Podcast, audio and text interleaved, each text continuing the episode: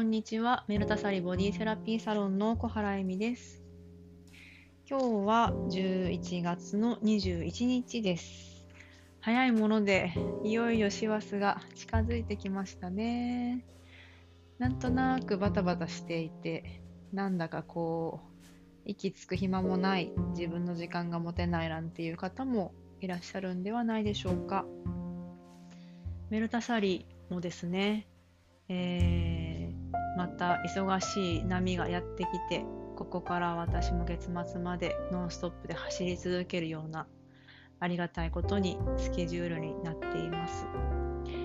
まあ、オンラインレッスンは、えー週にだいたい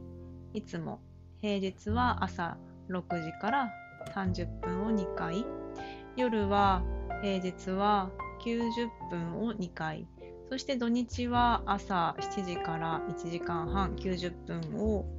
えー週に1回だけは土曜日、えーと月に1回ですね。ごめんなさい。だけは土曜日はお休みさせてもらって家族の時間としてるんですけどあとは、えー必ず毎土日7時から90分。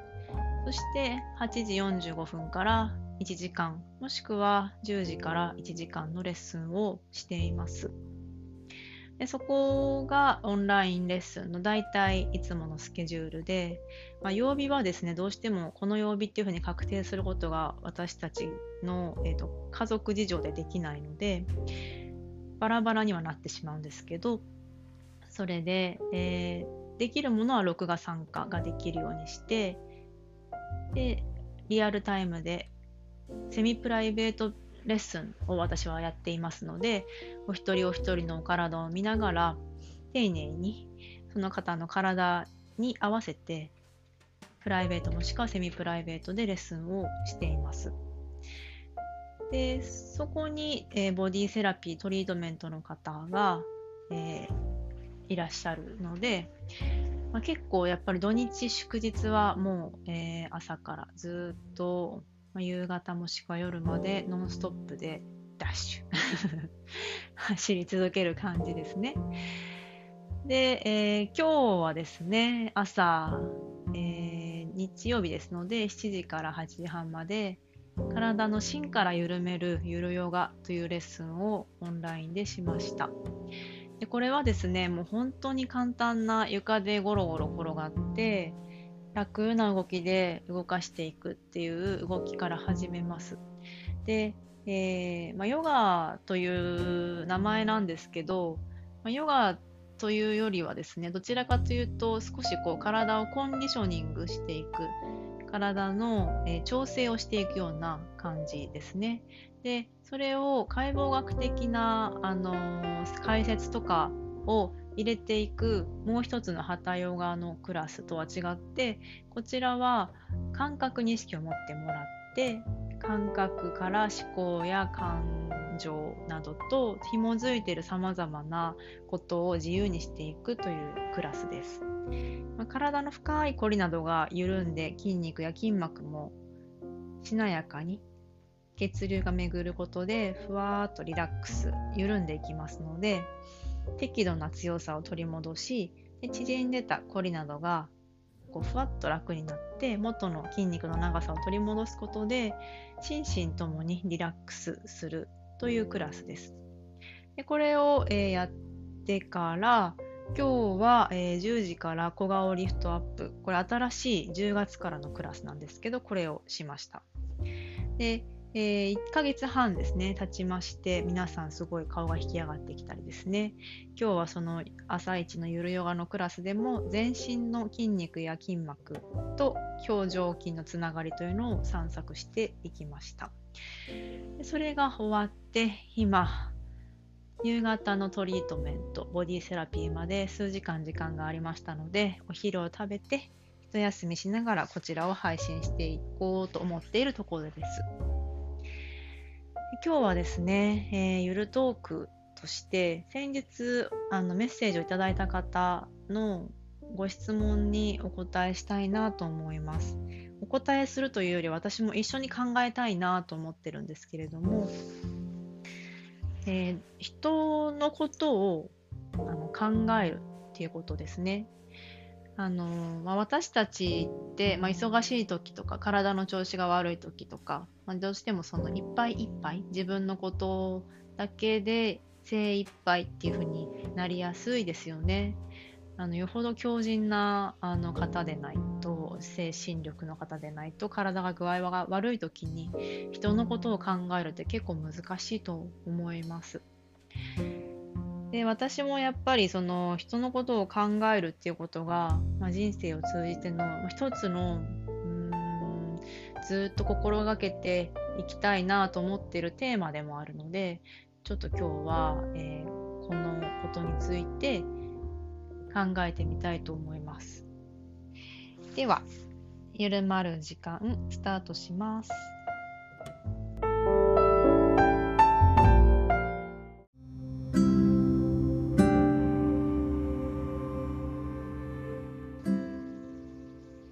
改めまして、エミです。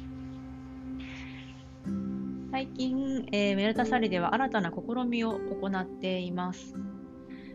メルタサリボディセラピーサロンでは、アイルベーダーやヨガの考え、体を体だけでなく心やその命そのものとしても見ていくという包括的な考えを軸としてそして、えー、アメリカのスウェーディッシュマッサージディープティッシュマッサージと呼ばれる筋肉を表層浅いところから深層へとほぐしていくマッサージセラピーとニューヨークでは呼ばれるそのボディセラピーを提供しています。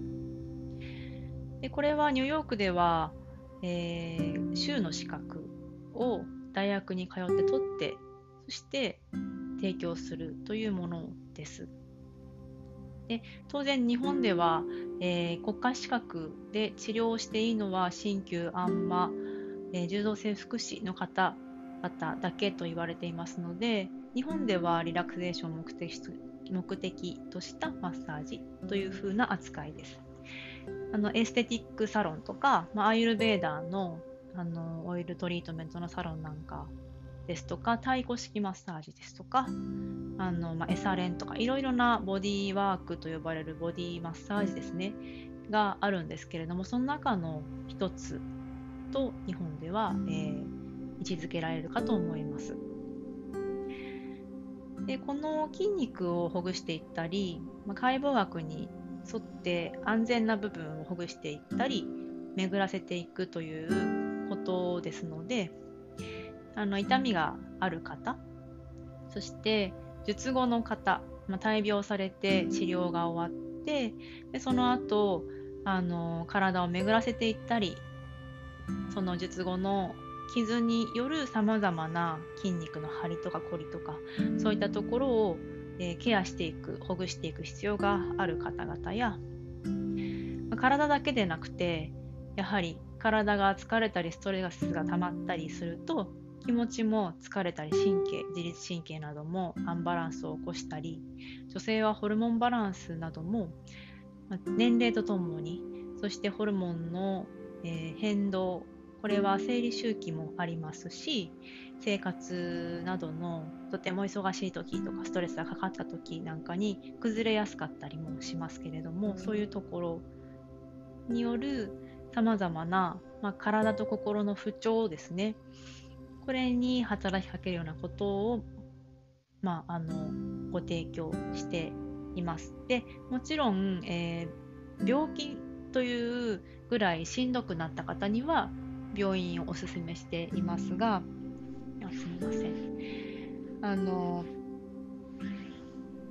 はい、すいません。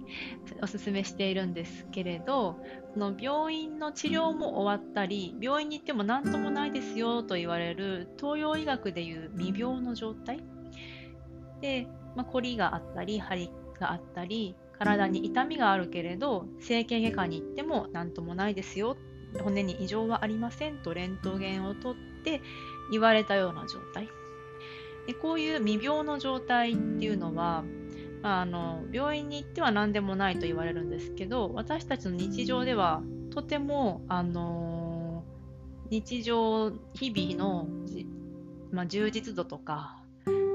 体のパフォーマンス力とか気持ちの在り方元気さなんかに関わってくる大事なことですよね。でその数値には現れないけどしんどいっていう時って数値に現れた時っていうのは相当ですから そこに行く前のそのしんどい時っていうのが実は人はあの、まあ、不定収素とか言われたりしますけどとってもとっても辛いわけです。であのできればそういうふうに大病になる数値に現れてもうこれは何かあの治療をしなければ命に関わりますというふうになる前にアプローチをできた方がいいわけですよね。でその未病の部分にアプローチできることっていうのはやはり東洋医学ですとか、まあ、こういった、えー、ニューヨークではマッサージセラピーと呼ばれるようなスウェーディッシュマッサージやディープティッシュマッサージとか他にも、えーと、カイロプラクティックなんかもアメリカではディープティッシュが筋肉であればカイロプラクティックは骨というふうにセットで受けられるクリニックもあるほど大事にされている必要とされているものだそうです。ということでメルタサリには、えー、術後治療を終えた方とかあの日々痛みが慢性的にもう日常生活に支障をきたすほどあるけれど骨には異常がないと言われている方とか、まあ、あの生理痛とか生理周期が不安定であって病院にかかられていながら来ていらっしゃる方とか、まあ、産前の方産後の方とかさまざまな方がケアに訪れますでそれに対して私はマッサージセラピーと呼ばれる、まあ、日本でいう、まあ、リラクゼーションとかえー、ボディセラピーとかほぐしと呼ばれるようなものにあの位置づけられている体のほぐしというのをご提供したりヨガや簡単なトレーニングなどで体を育てていくということこの整えることと育てるということをご提供しているんです。でこの日本でですね今あのちょっとこういうふうに痛くなったなとかなんかしんどいなとか例えば生理周期がとか今言ったような不調があった場合に皆さんどこに行きますか？で例えば体が動かせたら、まあ、ヨガのスタジオなんかに通ってみたり体が動かせる範囲で優しいプログラムから始めるのもいいかと思います。でここの凝りが明らかに辛いっていうのが分かってればまあ、鍼灸院とか整体院などに行ってほぐすのも良いかと思います。で女性はただその凝りとかその痛みなんかもホルモンバランスなどにも関係してくるのでその例えばすごく痛みがあるけれどなんかほぐしてもらいに整体院に行ったのに良くならなかったんですって方もやっぱりいらっしゃるんですね。でそれはえー、インドの伝統医学のアーユルベーダー的に見ると体のその乾燥性とか冷えの悪化と言われたりしますしホルモンバランス的に考えると、まあ、大体40代半ばぐらいから女性は閉経の準備に入りますこれが更年期の障害と言われるものですがそこにかかってくるにあたってホルモンの出る量が減ってくることで関節のこわばりや痛みが出たりもします。ということでその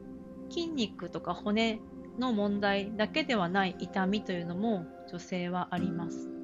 でそれらを総合的にじゃあどこに相談していいのかっていうのがすごく難しいなと思うんです。で私もまだまだ勉強中ですがそういう体を全体的に見る。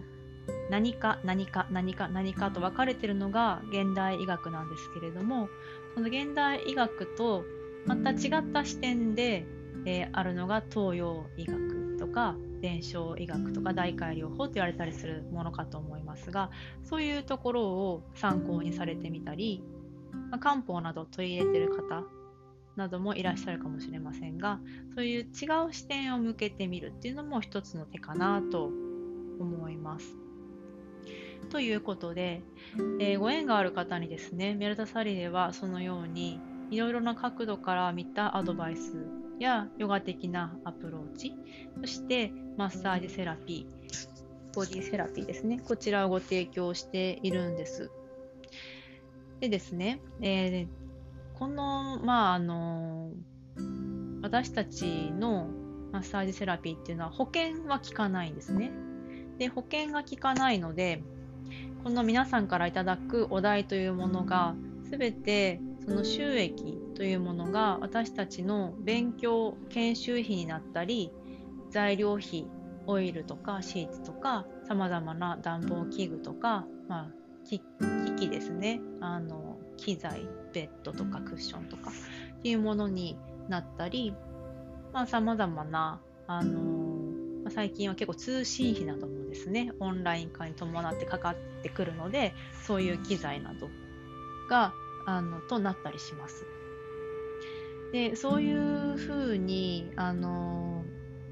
ー、保険が効かない分、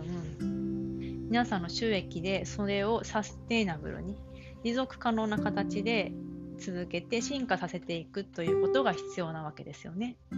そうするとやはり、あのー、保険が効くような治療院よりもどうしてもその価格というのが上がってしまいます。ただ、えーと、メルタサリではこの価格の中のほぼ、えー、半分以上が研修費で皆さんにより良い施術や知識をお届けできるように私自身も学び続けることに、えー、一番ボリュームを置いてあとは、まあ、あの必要経費ですねシーツとかあのオンラインのいろいろな通信費などにかけています。で、えーと、これがですねやっぱりあの保険が日本の人っていうのはみんな加入できますし病院に保険をあの使ってかかることができるので体が痛い時も保険がかかるような保険が使える場所というのに行きますよねまずは。これは例えばアメリカとかだと保険は任意ですのでお金がまある人しか入ってないので病院にかかるということはものすごくお金がかかることなので日頃からかからないように病気にならないようにしとかなければという意識があるそうです。でかえってそれがえー、病院にかかる前の段階にできることというのをあの注目させるという、まあ、いいあの効果も生んでいるそうなんですけど、まあ、日本では保険が使えるというありがたい、まあ、この、えー、恩恵がですね日本という制度にあります。その、えー、おかげというかあのその回あってその未病の状態にアプローチするさまざまな療法があまり、えー、定着していない。例えばストレスがどんどん大きくなってきて女性の社会進出がどんどんあの当たり前のこととしてされてきているのに女性を支えるあの制度は少ないとかあの子育てしづらいという環境とかそのストレスをケアするようなそのプログラムや場所が少ないっていうことが今の日本の現状かなと思います。でそういった中でですね、まあ、どの方もさまざまな事情を抱えながら仕事をしたりして頑張って家庭での役割をあの果たしたり社会での役割を果たしたりされていると思うんですけれどもやはり定年後の方々この定年後の方々の、えー、体というのがやはり痛いところがたくさん出てきます。で60歳とか65歳以上の方というのは子育てを頑張られてきたり、まあ、あの高度成、え、経済成長の日本のさまざまなあの忙しい、まあ、ご主人を支えてきたりとかあの女性も仕事を待たれてる方だとかまあ、自営業されてる方だとか、まあ、そういう働き者な方がとても多い世代です。で体のケアというものがまだまだ全くと言っていいほどほとんどなかった世代でもあります。ですので皆様体が本当にもうボロボロなんですよ。であの、まあ、それはですねずっとご自分の役割とかお仕事とかを頑張ってこられた勲章でもあるんですけどケアがほとんどしてないので痛みが膝に出たり股関節に出たり腰に出たり脊椎背骨が少し曲がってしまったり椎間板が出てしまったりいろんなことが起きてますでそれに対してなかなかやっぱり継続的に楽になる方法があまり少ないというのも残念ながら今の状況だなと思ってます。もちろんいい、えーと、整体院とかあの鍼灸師さんもいらっしゃいます。ただ、えーとそういう方のところに行くことさえも高いと感じてしまう方も少なくないです。というふうに自分に対してのケアとか、まあ、投資ということをあのするっていう価値観がその世代の方にはないんですよね。なのでお金がなるべくかからないような、えー、整形外科に行ったりその鍼灸院に行ったりしてあまり変わらないんだけれどずっと行って診断を受けて電気を当てて帰ってくるっていうことがすごく多いのかなと思います。で最近あの短時間でできるフィットネスクラブとかもあの流行ってきていてその世代の方の中でとても流行ってるのでそういうのに行かれてる方は根本的に筋肉をつけることで痛みから解放されるということを体験されてる方も多くいらっしゃいます。で私はその2つが一緒になったらいいのになーってよく思うんですね。協力し合って鍛えることと痛みが辛い時はほぐしたり緩和したりしてもらうこと。というのを治療とともに受けられたら本当にどんなにいいだろうって思うんですけど、まあ、なかなかそこはあのー、難しいようですねさまざまな事情で。ということでその体をよくするというか育てていく今後も痛みがなるべく少ない体を作っていくというために60代以降の方が自分の中で頑張ってきて一番痛みが出ている時なのにお金と時間を使おうという価値観がないということに対して私はすごく残念というか人生の先輩方が日本を作ってきてくださったのにこの現状というのがやっぱりこううんとってもうん残念だなと感じるんです。で、えーと、メルタサリーでは水江店という方があの私の自宅の隠れ家サロンの他にあるんですけどここは実は私の母がやっている美容室のサロンです。で以前は路面店でしたが今はこちらも自宅サロンで隠れ家サロンとしてやっています。でこちらの方々が大体世代の方々が6、70代の方が多いんです。でこの方々がやっぱりあのボディセラピー体のほぐしを受けるのにやっぱ数千円数万円かかるということがとてもとても自分にはもったいないというふうに感じるのでなんとかならないかなと思ってたところそれをサポートしてもらおうっていうことをあの思いついてですね。今オンラインで、えー、小顔リフトアップというクラスを受けてくださっている、まあ、もっと若い世代の方々のレッスン代でその方々の負担をしてはどうだろうっていうサポート制度なるものを試験的に始めました。で、この、え、サポート制度っていうのを始めてみて、今、え、1ヶ月経ったんですけど、あの本当に小さいサイズではあるんですが、でもその体が動くような元気な人たちが自分が、まあ、前向きになるようなとか自分を整えて元気になるようなことっていうのをちょっと頑張ってチャレンジしてそれがその、えー、リタイア後の方々でがんサバイバーの方とか痛みがあるけれど定期的に施術が受けられないという方の定期的な利用をサポートするっていうことをやってみてます。これがサポート制度です。でこれをやってみた時にですね何が起きてきたかというとまず、まあ、やっぱりその定年後の方々って、まあ、完全にリタイアした方とリタイアなかなかできない方例えば、まあ、家賃があるとかご主人に先立たれているとか生活費を年金以外に、えー、作らないとやっていけない方というのも多くいらっしゃいます。でそういうあの方々にサポートをするっていうことでそういう方々がすごく楽になって助かったっていう声がまずあります。であのここがですね私がじゃあ割引をすればいいじゃないかって思われる方もいるかもしれないんですけどこの私が、あのじゃあこの年代以上の方を割引しますっていう方法を試したとします。でこれ私もいろいろ考えたんですけどもしそうしてしまうとその皆さんに開けているその施術の時間がありますよね。でそこの、えー、お題が減ってしまうわけです。で私は体が1人しかなくて1つしかなくてマッサージベッドも1つしかないので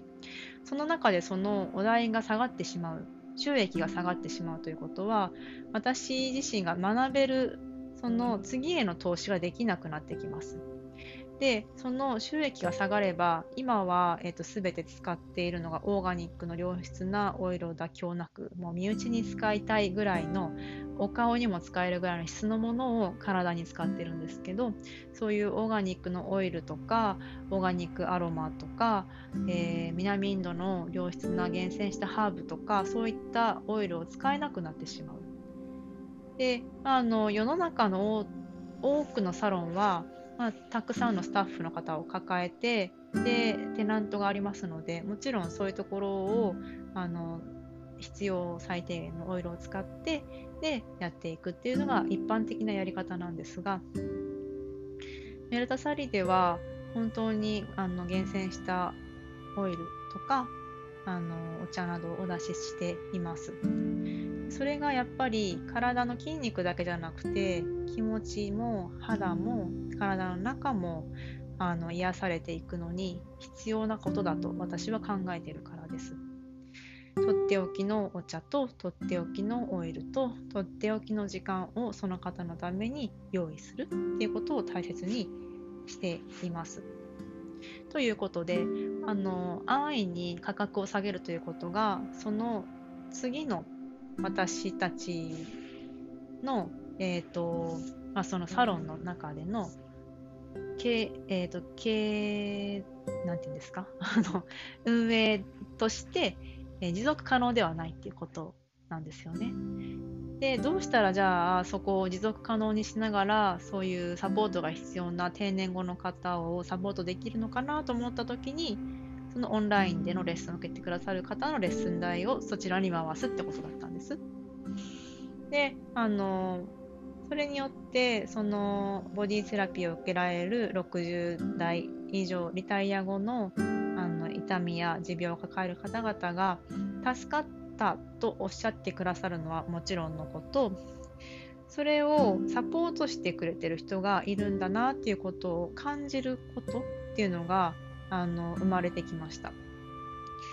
で今ちょっとお話ししたように一人暮らしの方というのもその世代には多くいらっしゃるんですよね。で、まあ、自分はもう生涯一人であるという覚悟を持ってご家族に先立たれて生きてる方もいらっしゃいます。でそういう方の周りって、まあ、だんだんだんだん行動範囲も狭くなりますし体を動かせる範囲も狭くなってまあ、例えば外に出れば人の、あのまあ、行くスピードが速くてぶつかりそうになったりとかあんまりこう人から親切にされるっていうことを体験することが減ってきたりすることも多いそうなんですが、まあ、あのそういうふうにサポートしたいと思っていてくれる人がいるっていうことがそのあのご本人の気持ちをとっても支えるんだなっていうことその純粋な善意が世の中にまだあるよっていうことがそのリタイア後の方々に日常の毎日でもしそういう面に面に触れられなくっても感じ取れるっていうことがとても大きいなと思いました。実際そのご主人に先立たれた方はそういうサポートしてくれる人がいるんだということにすごく安心されて喜ばれていつもよりもあのたくさん細かにご感想を伝えてくださったりしてそれをサポートしてくださるサポーターと呼びましょうかの方々に伝えてあのお伝えしたりお伝えさせてもらったりしています。すいません、神々で。ということでですね、まあ、それによってあの実はそういう、まあ、サポーターしてくださってる若い人たちがチャレンジすることを後押ししているということも生まれてるわけですよね。自分のためだけにオンラインレッスン受けるのはもったいない気がするけどこれが何かの役に立つんだったらチャレンジしてみようというふうにその背中を押すことにもなるんだなということを、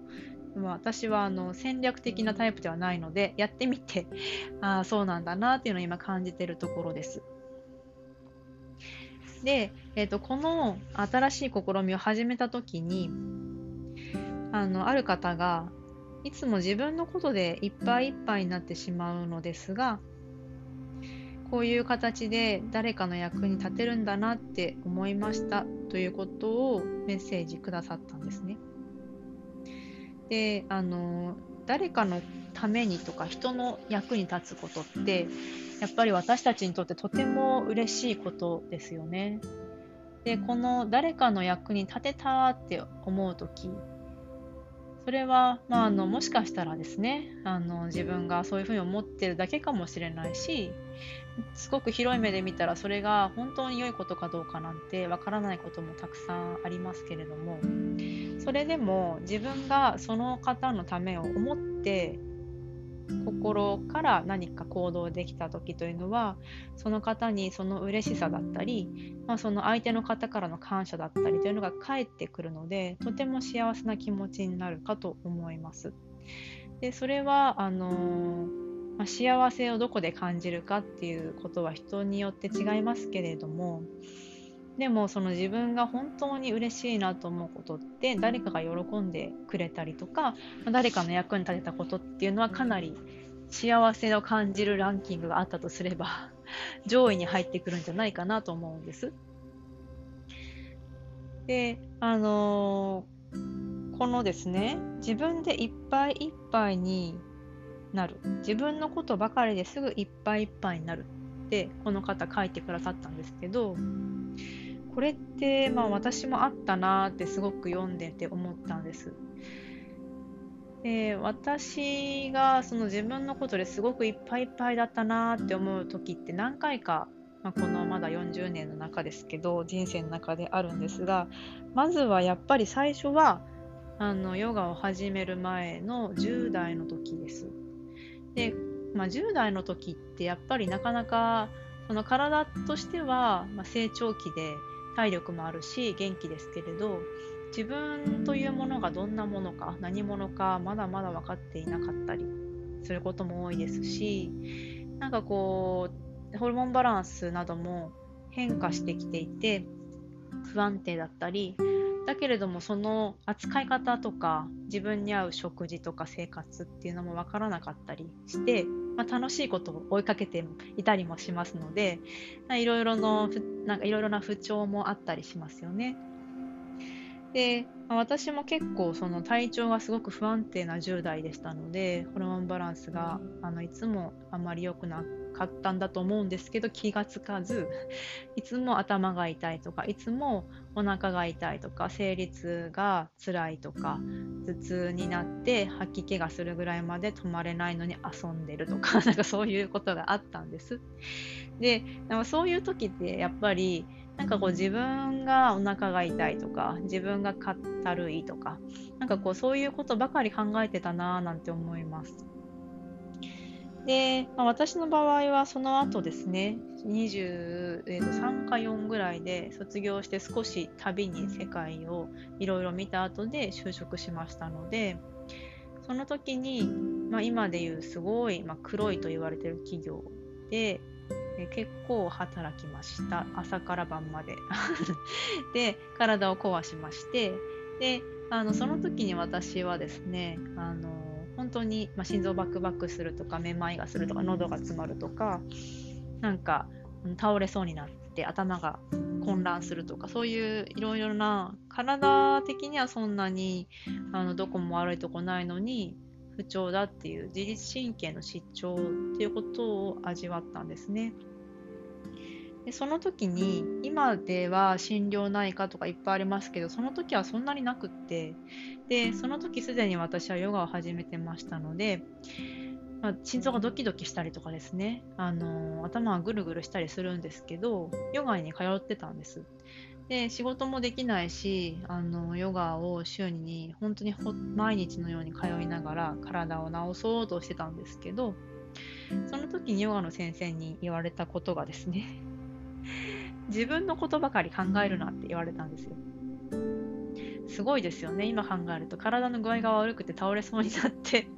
仕事を辞めた人に自分のことばかり考えるなって、いや、すごいなって今私も改めて思うんですけど、でも実際そういう具合が悪い時って、自分の体のことばかりは気になるんですよね。なんか、心臓の動悸がまた速くなってきてしまったとか、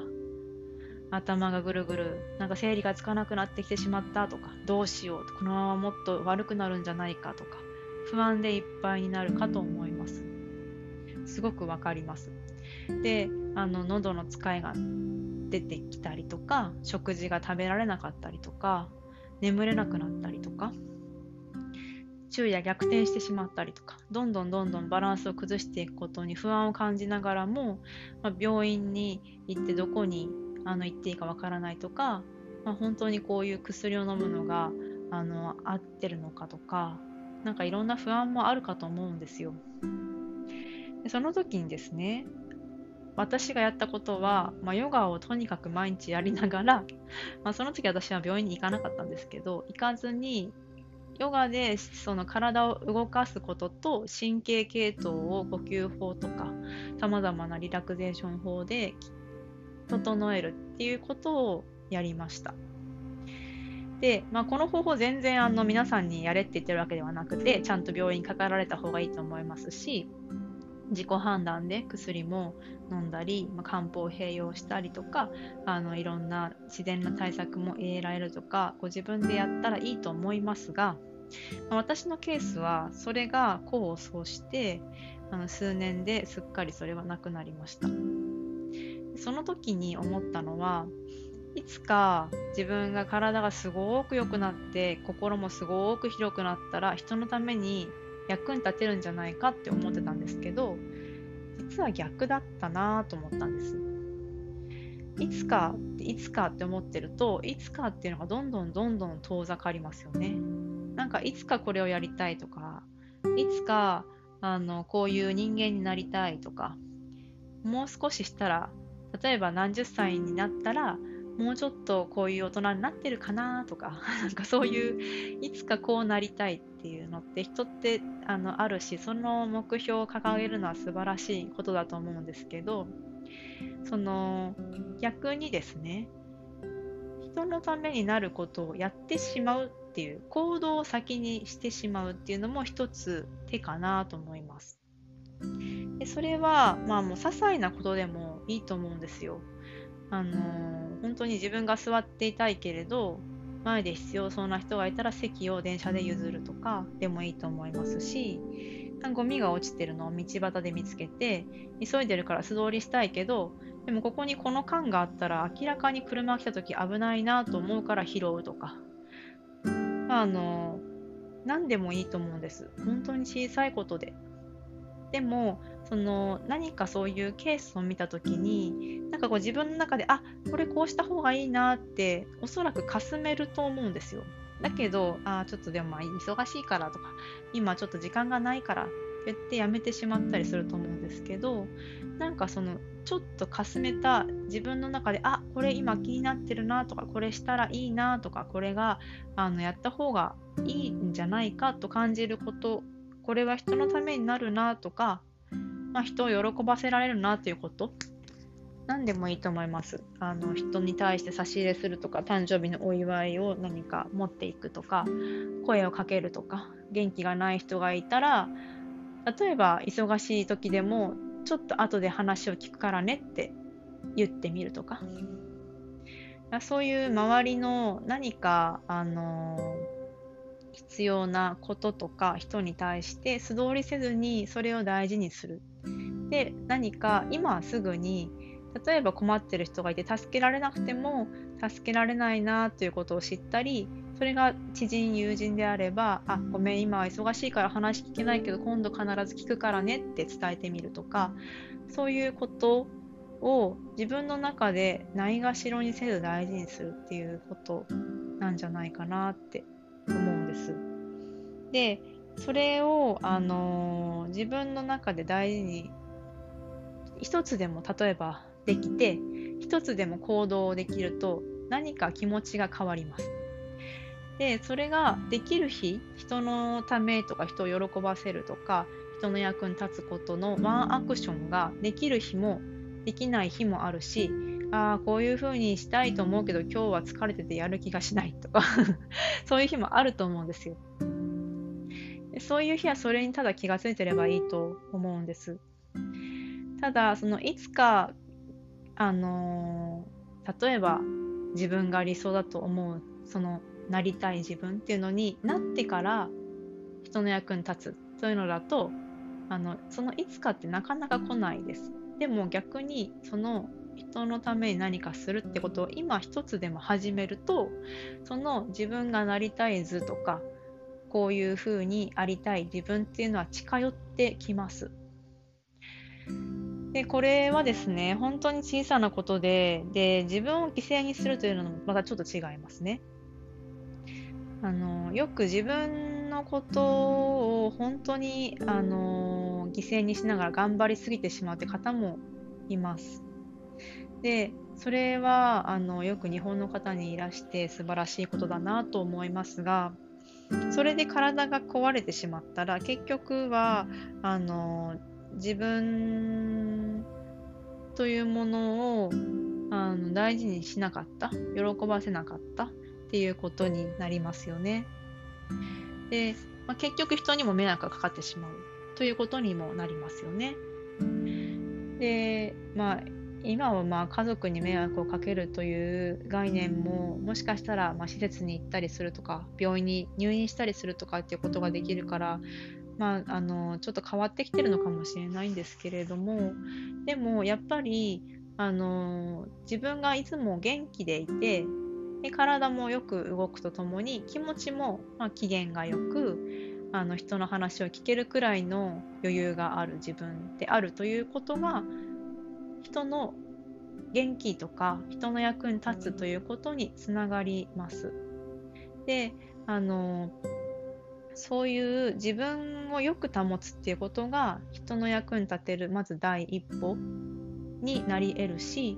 その自分がそもそも健康であるっていうことがやっぱり人の役に立てる一歩にもなるかなと思います。でもちろん体が具合が悪くてもあの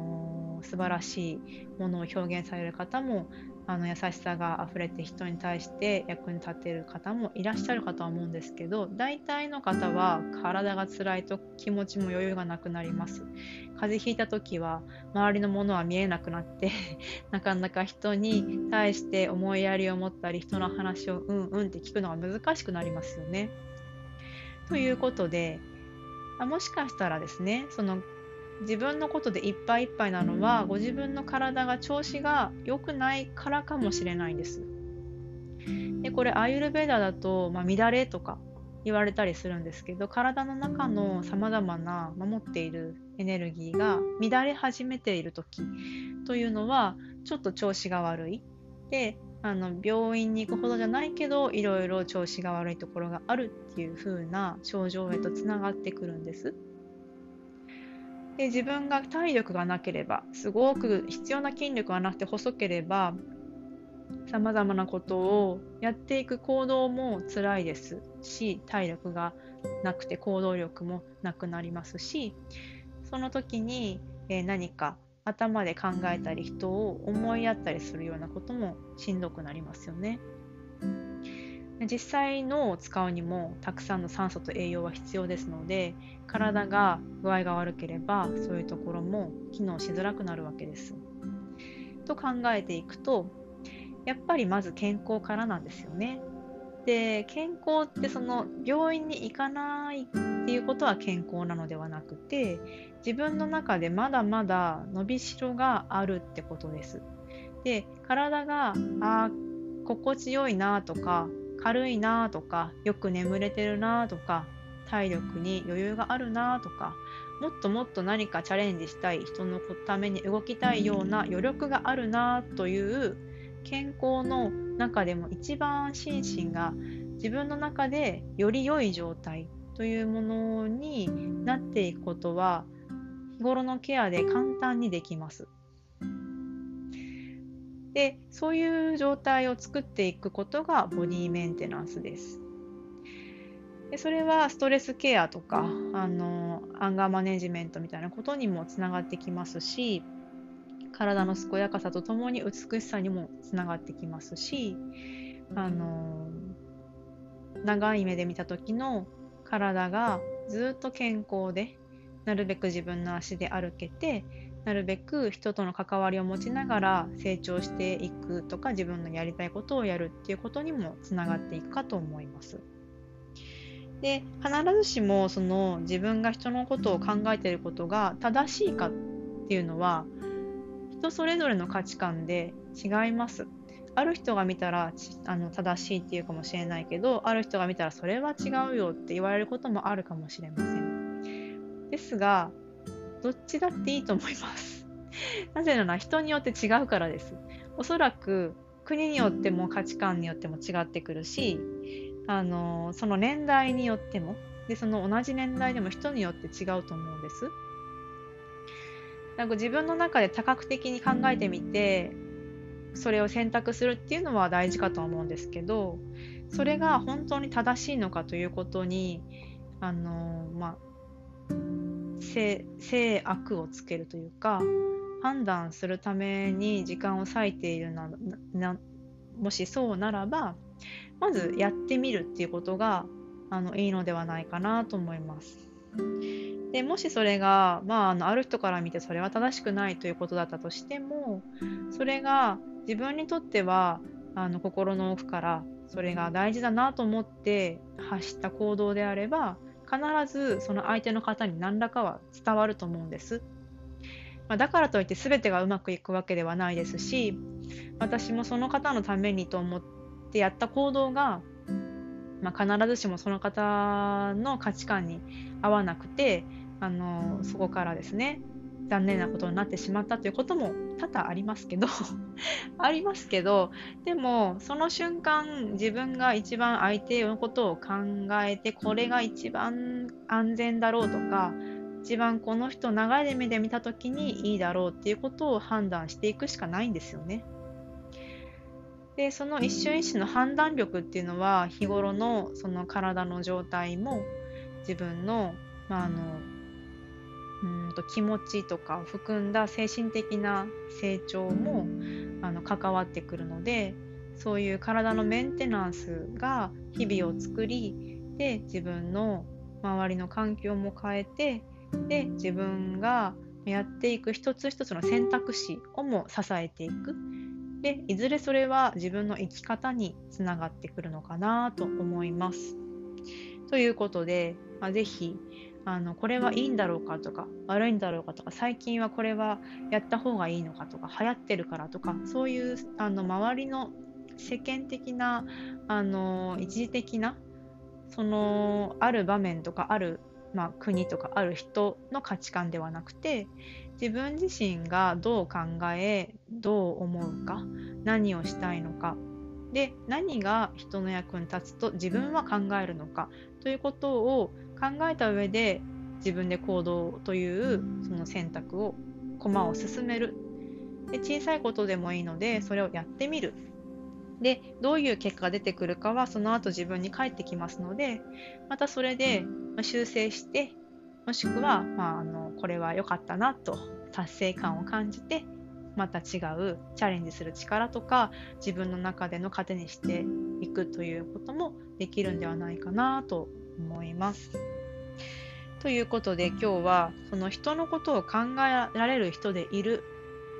ということを考えてみました。